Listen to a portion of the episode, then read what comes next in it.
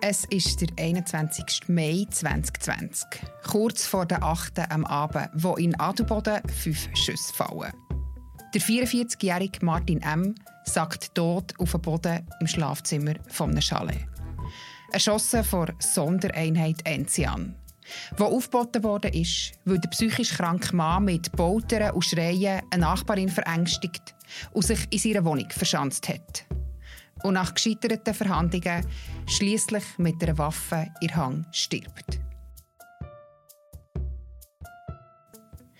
Ist der tödliche Polizeieinsatz in Adelboden verhältnismäßig? Wie läuft es genau ab, wenn die Staatsanwaltschaft gegen die Polizei quasi gegen die eigene Reihe muss ermitteln Und was ist wirklich passiert am Hörnliweg? Über das reden wir heute im Gesprächsstoff im Podcast von Bund und Berner Zeitung. Mein Name ist Sibyl Hartmann und ich darf heute bei mir im Studio zwei Gäste begrüßen. Das sind der Cedric Fröhlich und der Quentin Schlappbach, beides Redaktoren aus dem Ressort Bern, die zu diesem Fall in Adelboden lang recherchiert haben. Hallo zusammen, schön seid ihr da. Hallo, Hallo merci. Seit den Schüssen sind mehr als drei Jahre vergangen. Vor Gericht gelandet ist der Fall aber bislang nicht. Wieso nicht? Ja, der ist bislang nicht vor Gericht gelandet, weil die Staatsanwaltschaft, die den ganzen Fall eigentlich zur Anklage müsste bringen oder würde bringen im Regelfall, sich im ersten Moment dagegen hat entschieden, Anklage zu erheben gegen ähm, die Beschuldigten, also gegen die Polizisten, die dann im Einsatz waren. Und es hat im ersten, in der ersten Phase von dieser Untersuchung, von diesem Verfahren, zur Einstellungsverfügung, einer sogenannten Einstellungsverfügung geführt. Das heisst, dass die Staatsanwaltschaft eigentlich hat entschieden dass in diesem Fall alles mit rechten Dingen zu und her ist gegangen, also dass kein Recht ist gebrochen wurde, kein strafrechtliches relevantes Verhalten vorgelegen hat von Seiten der Polizei. Passiert das oft? Ist das normal, dass das vorkommt, oder ist das dann schon umstritten gewesen? Also muss ich wirklich sagen, bei einem Tötungsdelikt ist das sehr selten. Also das kommt ja nicht wahnsinnig oft vor in der Schweiz, dass jemand einen anderen mit einer Waffe umbringt. Darum ist echt die drei Jahre, das ist äh, sehr, sehr selten, dass das wirklich so lange geht. Es ist erst in diesen Tagen die wieder mal Einvernahmen stattgefunden. Und das ist wirklich sehr selten, dass das so lange geht. Und bei einem Tötungsdelikt schaut normalerweise echt die Justiz in allerhöchsten Gang. Also sprich, sie schaut möglichst schnell, dass das durch eine Anklage kommt. Und es ist wirklich außergewöhnlich, dass es so lange geht. Das ist schon so. Aber wirklich umstritten ist es nicht in der Öffentlichkeit, oder? Vielleicht muss man dort auch noch etwas anderes noch schnell einschieben. Oder es liegt grundsätzlich in der Kompetenz von der Staatsanwaltschaft, quasi die Untersuchungen mal auszubreiten am Schluss. Was haben wir ermittelt, mit wem haben wir geredet, welche Beweise haben wir sichergestellt. Und dann darf die Staatsanwaltschaft mal als erstes sagen, hey, schau, das längt im Fall nicht für eine Nachlage. Das liegt in ihrer Kompetenz. Also die haben nicht einfach irgendwie das verbeuselt oder so, sondern sie haben so argumentiert, als das, was sie haben, nicht längt für eine Nachlage. Und das ist eigentlich hier wie der Knackpunkt. Also, dass die Staatsanwaltschaft viel Kompetenzen hat und sich hier in den Augen auch später vom Berner Obergericht, wo die Einstellungsverfügung dann kassiert hat, dass sich die Staatsanwaltschaft einfach sehr zurückhaltend zeigt. Also das, was du jetzt gesagt hast, dass das Obergericht die Einstellungsverfügung kassiert hat, heisst, sie hat die Staatsanwaltschaft zurückgepfiffen und gesagt, nein, das kann nicht einfach ohne weiteres eingestellt werden. Ja, absolut richtig. Es ist so, dass die Staatsanwaltschaft hat einfach gesagt, wir, wir klagen nicht an, finito. Und dann hat die Familie vom Verstorbenen hat sich dann dazu entschieden, gegen das eigentlich vorzugehen, gerichtlich. Vereinfacht gesagt, hat die wollen, dass das vor einem Gericht diskutiert wird, der Fall, dass der verhandelt wird. Dann haben die, sind die gegen die Einstellungsverfügung vorgegangen. Darum hat das Gericht das erste Mal müssen darüber entscheiden ob die Einstellung vom Staatsanwalt richtig war oder nicht. Und da hat das Obergericht recht klar gesagt oder sehr klar gesagt, hey, nein, die Einstellung, also dass man hier schon aufhören mit den Untersuchungen, das ist zu verfrüht. Ich glaube, wir müssen zuerst mal schnell für unsere Hörerinnen und Hörer mitzunehmen an den 21. Mai 2020 auf Adelboden zurückgehen. Was hat sich denn genau zugetragen am Hörnliweg? Genau, der Martin M. ist an diesem Tag oder dem Nachmittag ist er in seiner Wohnung und hat dort eigentlich tobet und poltert. Es war so, gewesen, kurz darauf wäre er in eine andere Wohnung gezogen. Also hat sie wahrscheinlich auch irgendwie Umzugsstress gehabt. Das kann man jetzt aber nur mutmaßen im Rückblick. Aber in Fall hat er sich so laut in seiner Wohnung verhalten, dass seine Nachbarin es nicht mehr ausgehalten bei daheim und hat die Polizei angerufen. Und die sind nachher gekommen, haben auch schon erste Abklärungen gemacht, haben zum Beispiel herausgefunden, dass auf Martin M. eine Waffe registriert ist, haben auch mit seiner Ärztin Kontakt aufgenommen, weil er ist in Behandlung war, weil er also hat das Asperger-Syndrom und hat eine Hyperempfindlichkeit, also er ist vor allem extrem empfindlich selber auf Lärm und äh, ist mit dem in dem Moment echt nicht Schlag gekommen. Und der nachher die erste Kontaktaufnahme mit der Polizei mit ihm hat gescheitert. Er hat sich erst irgendwie nach Minuten hat sich geäussert und die Äußerung haben nachher die Polizisten, die dann vor Ort waren, auch als, als bedrohlich also, empfunden. Soweit so in Anführungszeichen normal ein solcher Einsatz, aber plötzlich ist es näher zu einem Fall geworden von der Sondereinheit Enzian. Genau, das ist nachher eigentlich, haben wir dort Rücksprache gemacht innerhalb von Polizei, das ist normal. Und die Gemengelage also von eben Waffen, psychisch äh, labile Person, lässt sich nicht ansprechen, Drohungen, das hat nachher eigentlich dazu geführt, dass man gesagt hat, das ist jetzt ein Fall für die Sondereinheit Enzian und ich nehme jetzt an, die meisten Zuhörerinnen und Zuhörer kennen die Einheit. Das ist wirklich, das ist echt quasi die Spitze vom Gewaltmonopol im Kanton Bern. Also das sind wirklich die ganz schweren Jungs, die kommen zum Einsatz, wenn es irgendwie Terrordrohungen, Geiselnahmen und so Zeugs geht. Und eben eigentlich auch in so Fällen, oder? Das, wo man vielleicht jetzt nicht würde denken, ah, da kommt jetzt gerade eine Sondereinheit nachher zum Einsatz der weitere Verlauf, du hast es vorhin angesprochen, ein Terroreinsatz und weiss auch nicht was, alles klingt wirklich aus einem Film. Das Schale wird umstellt, ein Scharfschütze wird positioniert, eine Drohne fliegt um das Haus herum, die Polizei versucht über Megafon mit dem Martin M. zu verhandeln. Es kommt ein Roboter zum Einsatz, der die Wohnung geht, auschecken und ihm folgt der sogenannte Schildführer. Genau, es sieht wirklich aus wie in einem Film, wenn man es liest. Die nehmen einen Großteil von ihrem Arsenal wirklich aufgefahren und das ist wie eben ein Sonderling, wenn man sich das vorstellt. Was vielleicht jetzt noch interessant ist im Nachhinein, oder? Also das Obergericht, also jetzt sind wir da wieder in Juristerei drin, aber das ist noch interessant, dass eigentlich das Obergericht befunden hat, das war eigentlich alles verhältnismäßig gewesen, bis dorthin, eigentlich bis sie vor seinem Schlafzimmer durch waren. Er hat sich nachher dort in diesem Schlafzimmer verbarrikadiert, kann man sagen, und dort haben wir nachher noch probiert, mit ihm zu verhandeln das ist nachher aus Polizei nachher entschieden, dass das zu nichts führt und hat nachher erst dann echt die Schlafzimmertür aufgebrochen und dann ist es nachher zu dieser Situation gekommen. Und bis dorthin, ich bin zur Schlafzimmertür, ist es mehr oder weniger ist das unumstritten, dass das verhältnismäßig ist. Aber das würde man vielleicht auch nicht denken, wenn jetzt eine Person in einer psychischen Notsituation, dass das nachher eigentlich tatsächlich so eine Sondereinheit braucht, oder dass, die, dass man die zur Raison bringen kann. Aber das ist echt tatsächlich verhältnismäßig gewesen. Dann zur Diskussion stehen die fünf Schüsse, da kommen wir später nochmal darauf zurück. Hier schnell als Zwischenfrage zum Präzisieren, dass man das ein bisschen nachvollziehen kann. Wie habt ihr die Gewaltnacht nachher rekonstruieren für eure Recherchen? Also wir haben öffentlich einsehbare Gerichtsakten herbeizogen und mal die angeschaut. Also da gibt es das Urteil vom Obergericht, das wir jetzt schon angesprochen haben, das ziemlich präzise eigentlich auch nochmal schildert, was passiert ist. Wir haben Daraufhin auch noch die Einstellungsverfügung verlangt von der Staatsanwaltschaft und auch bekommen. Dort hat der Staatsanwalt wie dargelegt, warum das Erzverfahren einstellen möchte. Damit er das machen kann, muss ich jetzt erst mal erklären, wie sieht er der Fall. Und dann haben wir auch noch über weitere Akten, Einvernahmen, anonymisierte Protokolle ähm, zugespielt bekommen. Und die haben wir dann auch noch gebraucht. Und zusätzlich haben wir natürlich auch noch mit relativ vielen Leuten geredet in unserem Umfeld unter anderem auch mit äh, Verwandten und Bekannten von Martin M. Vielleicht zuerst noch schnell zu ihm. Cedric, kannst du noch etwas zu... Wir haben bis jetzt einfach von einem psychisch kranken Mann geredet, der das Asperger-Syndrom hat. Kannst du noch ein bisschen mehr zu ihm sagen? Vielleicht auch kurz nachher erzählen, an welchem Punkt er gestanden ist, wo das vorgefallen ist.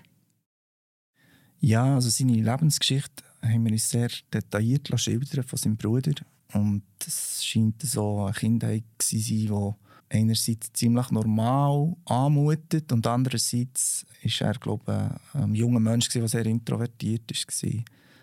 Die Autismus-Diagnose die hat er erst im Erwachsenenalter bekommen, aber er hat auch schon als Kind mit dem gelebt oder? und jetzt hat er das aber auch irgendwie unter Kontrolle gehabt. Und je älter er dann ist geworden, umso mehr hat sich das dann wie man manifestieren, dass er einfach die extreme Empfindlichkeit hatte gegenüber Lärm. Ähm, er scheint auch sehr so ein ordnungsliebender Mensch zu sein, der der immer Kontrolle hat haben, als, als sehr sauber, sehr nüchtern hat gehalten und es hat dann eigentlich dann ein Problem gegeben, wo, wo man wie gemerkt hat, dass er die Kontrolle nicht mehr so ausüben kann über so die zentralen Pfeiler von seinem Leben. Er hat sich dann, also er hat auch lange in Zürich gewohnt. Also in Zürich muss ihm es noch einigermaßen gut gegangen sein, aber dort hat es dann wie einen Bruch gegeben, wo er dann wie sich komplett zurückgezogen hat, wo er wie gemerkt hat, es geht einfach nicht mehr. Und dann mit der Hilfe von seinem Bruder die Wohnung in, eine erste Wohnung in Grindelwald hat gefunden. Und das war so wie eine, eine Zäsur, gewesen, weil er dann einerseits sich und seine Identität aus dem Internet eigentlich gelöscht. Er hat sich äh, wirklich zurückgezogen aus seiner, aus seiner Arbeit. Also er hat nicht wirklich normal geschafft. Er hat viel so freiwillige Arbeit auf Bauernhöfen zum Teil hat er gemacht. Sehr naturverbunden war er näher. Aber man merkt schon, dass das wie so eine Sicherheit, also so ein letzter Strohhalm, glaube ich, war, den er noch versucht hat, irgendwie zu packen, bevor es dann wirklich komplett entglitten ist.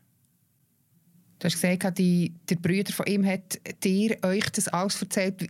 Wie, ist es für euch gewesen, mit so einem nahen Angehörigen zu reden über so eine, über den, den Fall von so einem ganz nahen Menschen? Wir haben das noch oft. Es kommen, ja oft kommen wir mit Leuten in Kontakt, die, die irgendwie Schicksalsschläge verarbeiten müssen oder wo, wo vielleicht im Leben irgendwie eine Kehrtwende drin ist, wo, wo sie so nicht beabsichtigt haben, wo teilweise sicher auch traumatisierend sind. Jetzt nicht nur in diesem Fall, das haben wir immer mal wieder. Was mir hier extrem aufgefallen ist, oder, dass der nicht irgendwie Rachegedanken hat. Ihm geht es sehr stark um einen Verarbeitungsprozess. Und für ihn ist wie das einfach nicht fertig. Oder? Er hat einfach noch sehr viele Fragen, wo er das Gefühl hat, die müssten doch irgendwo mal einfach noch diskutiert werden. Und es geht eigentlich ihm auch wirklich also es hat er uns sehr glaubhaft versichert, nicht darum, dass man jetzt da irgendjemand wegsperrt oder äh, zum Baumann macht, sondern einfach, dass da kann doch irgendwie nicht alles einfach gut sein. Am Schluss ist ein Mensch tot. Und er wünscht sich das halt sehr stark, dass das jemand sagt. Ich nehme an, das war der Grund, warum er oder seine Familie einen äh, Anwalt aufgesucht hat und sich eben gegen die Einstellung von dem Verfahren von der Staatsanwaltschaft gewehrt hat. Und zwar mit Erfolg? Was ist da dabei genau rausgekommen? Also muss vielleicht schnell in die Zeitachse zurück. Also Im Mai 2020 war das Tötungsdelikt. Gut ein Jahr später, im Juli 2021, hat die Staatsanwaltschaft das Verfahren einstellen und gegen das haben sie ja eine Beschwerde geführt. Und das Obergericht hat nachher eigentlich schon ich glaube, März 2022, also gut drei, vier Jahre später, ähm, ist echt ein Entscheid gekommen, wo gesagt hat, nein, das geht so nicht. Oder? Und seither ist eigentlich schon wieder sind 16 Monate vergangen und passiert eigentlich nicht viel. Oder? Das Problem ist ja eigentlich, dass die Anklage muss die Staatsanwaltschaft machen. Oder? Und klar, die Staatsanwaltschaft hat das Verfahren schon einstellen und eigentlich wäre sie jetzt wie müsste nach dem Gerichtsurteil, man kann sagen, es ist nicht gerade ein Befehl vom Gericht, aber es ist doch relativ klar, oder, dass sie sagt, hey, man eigentlich müsste die Anklage führen, oder? Und das hat die Staatsanwaltschaft auch so gesagt, oder? Aber die Ermittlungen, die ziehen sich einfach extrem in die Länge, oder? Und ähm, ja, also wir, warten eigentlich immer noch, ob das Verfahren mal kommt, ja. Da möchte ich noch mal schnell einhaken bei der Rolle von der Staatsanwaltschaft. Es ist ja so, bei allen Polizeimeldungen, die wir bekommen und selber Meldung daraus machen, steht am Schluss immer, die regionale Staatsanwaltschaft hat die Ermittlungen zur Klärung der Ereignisse aufgenommen. Und damit hat man das Gefühl, als Bürgerin oder Bürger, das ist in guten Händen, das wird aufgeklärt. Grundsätzlich ist es sicher so, dass das ein Team-Effort ist. Also Kriminalität bekämpft nicht nur die Polizei für sich und nicht nur der Staatsanwalt oder die Staatsanwältin für sich, sondern in den meisten Fällen arbeiten die zusammen. Das heisst, wenn irgendwo ein Velo gestohlen wird, wenn eine Tankstelle ausgeraubt wird, müssen die zusammen arbeiten. Also die Polizei führt aus, die Staatsanwaltschaft ordnet an, so ein vereinfacht gesagt. Und das ist in unserem aller Interesse, dass das, das funktioniert, das Zusammenspiel. Hier ist es jetzt aber so, dass wir eine spezielle Konstellation haben, oder? weil die Beschuldigte oder die mutmaßliche Straftat wird einem Polizist oder mehreren Polizisten vorgeworfen. Und dann muss die Staatsanwaltschaft sozusagen quasi in der eigenen Reihe ermitteln. Und dann könnte man jetzt bei diesem Fall das Gefühl haben, da haben jetzt vielleicht ein andere Regeln gelten. Zuerst muss man vielleicht ganz kurz noch schnell sagen, dass in solchen Fällen kommt eine spezielle Abteilung von der Staatsanwaltschaft zum Zug. Die Staatsanwaltschaft führt besondere Aufgaben. Aber genau, wenn man die Nähe ein bisschen entschärfen will. Aber gleichwohl, wenn man die Dokumente anschaut und wenn man vor allem das Urteil vom Obergericht anschaut und die Verfahrensdauer bis dahin, dann stellen sich doch relativ viele Fragen, wie kritisch das sie dann wirklich in dem Fall sind. Wo wirft das Obergericht der Staatsanwaltschaft vor, dass sie vielleicht unkritisch waren? Also im Kern geht es ja um zwei Fragen. Also die eine Frage ist die, die sich bei der Schussabgabe stellt. Ist das wirklich eine Notwehrsituation gewesen? Also Polizisten dürfen in der Schweiz aus Notwehr schießen. Das ist klar, oder? Also wenn sie ihr Leben und Leben bedroht sind, müssen können verteidigen. Dort hier stellt sich jetzt die Frage, sind all die fünf Schüsse, der Martin M. hat ja nie zurückgeschossen, sind all die fünf Schüsse noch vom Notwehr gedeckt gewesen? Die andere Frage ist eigentlich die von Verhältnismäßigkeit. Und dort hat das Gericht, wie gesagt, ähm, eben bis zur Schlafzimmertür, bis sie dort in Verhandlungen sind treten, ist das eigentlich alles verhältnismäßig. Die Frage, die sich nachher stellt, ist noch verhältnismäßig gewesen, bei ihm einfach die Schlafzimmertür mit der Ramme aufzubrechen und nachher dort quasi, äh, könnte man jetzt argumentieren, dass die Notwehrsituation ja auch so ein bisschen äh, ist provoziert war, oder? Und das ist eigentlich eine Frage, die in der Schweiz letztlich ein Gericht beantwortet. Und er ist der Staatsanwaltschaft auch noch vorgeworfen worden, dass sie zu unkritisch Befragungen geführt hat. Das kann man so wie eigentlich aus dem Urteil herauslesen. Das ist eine logische Konsequenz. Weil einerseits ist gerügt worden vom Obergericht, dass einfach wie zu wenig ist ermittelt worden, für einfach gesagt, dass zu viele Fragen einfach wie offen sind. Warum hat man das Zimmer müssen stürmen? Da gibt es einfach wie keine Absch oder in den Augen vom Gericht hat es keine wirklich zuverlässige abschließende Antwort gegeben. Wichtig ist einfach bei all dem, und das ist eben auch ein kompliziert am Ganzen, oder? heisst noch gar nichts, ob die Polizisten sich wirklich strafbar haben gemacht ich glaube, das ist wirklich ein ganz wichtiger Punkt. Oder? Wir sind hier in einer komfortablen Situation, dass wir auf das alles zurückblicken können. Und, aber das ist ja überhaupt nicht der Sinn auch von, von der ganzen Geschichte. Es geht ja eigentlich darum, eben, dass am Schluss ist ein Mensch gestorben bei diesem Einsatz und es wird eine saubere juristische Aufarbeitung, gerade wenn sich so viele Fragen stellen, die das Obergericht ja auch festgestellt hat und man auch in der Einvernahme eigentlich herauslesen kann, sollte eigentlich wie der Fall von einem Gericht kommen, fast zwingend. Wie geht der Fall Martin ähm, weiter? Du hast ganz am Anfang gesagt, Quentin, es werden in diesen Tagen wieder Befragungen durchgeführt. Genau, also das war auch etwas, gewesen, wo, wo das Obergericht festgestellt hat, dass die Einvernahmen eigentlich auch nicht komplett waren. Es gibt viele Widersprüche. Es sind auch Personen die in diesem Haus, die nicht befragt wurden. Und ja, also das war wirklich so ein bisschen Ohrfeige für die Staatsanwaltschaft, äh, für besondere Aufgaben, wo sie jetzt halt müssen noch ihre Hausaufgaben machen und das eigentlich alles nachholen. Und ja, eben, wie gesagt, im Moment sieht es eher davon nach aus, dass der, die Anklage irgendwann kommt. Wenn das passiert, das ist wirklich noch in den Sternen, aber es ist noch nicht definitiv.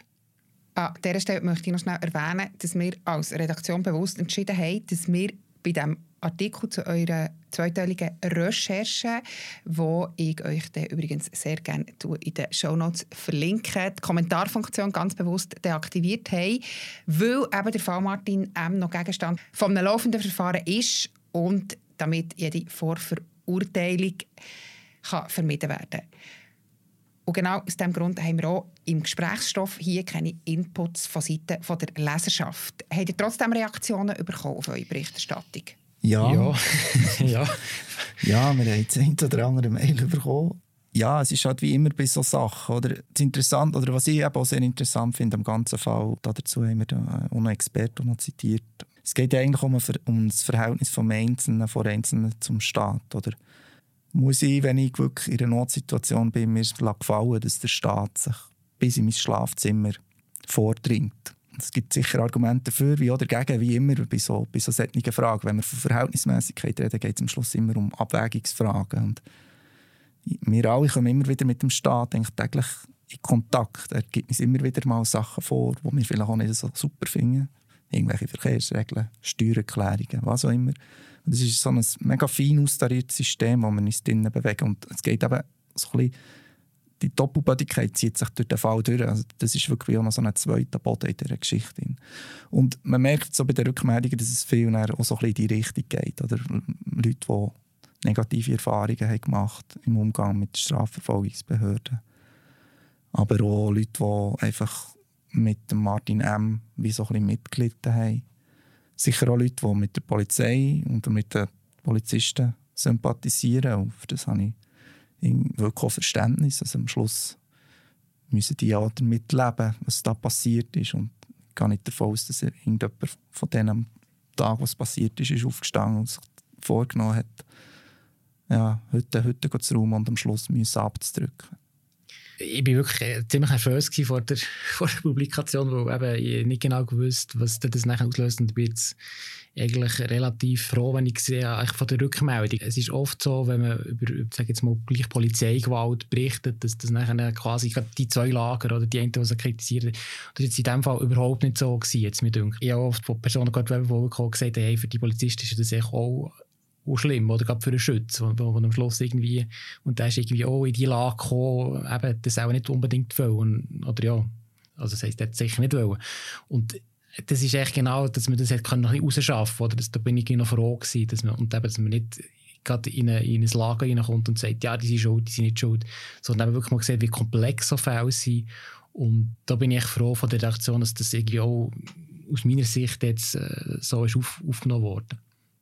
Ich sage, merci vielmals, habt ihr die Geschichte mitgebracht, habt ihr die Geschichte hier im Podcast noch mal erzählt. Wenn ihr, liebe Hörerinnen oder Hörer, ein Feedback habt zu dieser Folge, dürft ihr uns sehr gerne auch ein Mail schreiben unter podcast.bern.media.ch. Wir tun genau aus dem gleichen Grund, wie ich vorher beschrieben habe, wie wir jetzt diskutiert haben, die Kommentarfunktion beim Artikel zum Podcast ausschalten. Aber ihr dürft euch sehr gerne via die Mailadresse bei uns melden. Quentin, Cedric, merci vielmals, dass ihr da seid. Merci dir. Merci vielmals. Ich darf an dieser Stelle noch ein grosses Gesprächsstoff-Special ankündigen, und zwar für die schönsten fünf Tage im Jahr. Das Jahr gibt es nämlich zum 40-Jahr-Jubiläum von Gurten nicht nur vier, sondern sogar fünf Festivaltage. Und ich bin jeden Tag mit dem Mikrofon für euch unterwegs und höre, was für Gesprächsstoff gesorgt hat an jedem Tag vom Festival und wie der Gurten 2023 so tönt. Merci vielmals für zuzuhören. Ich würde sagen, bis auf den Guschen. Tschüss zusammen. Moderation Sibyl Hartmann, Sounds Anne Hebeisen.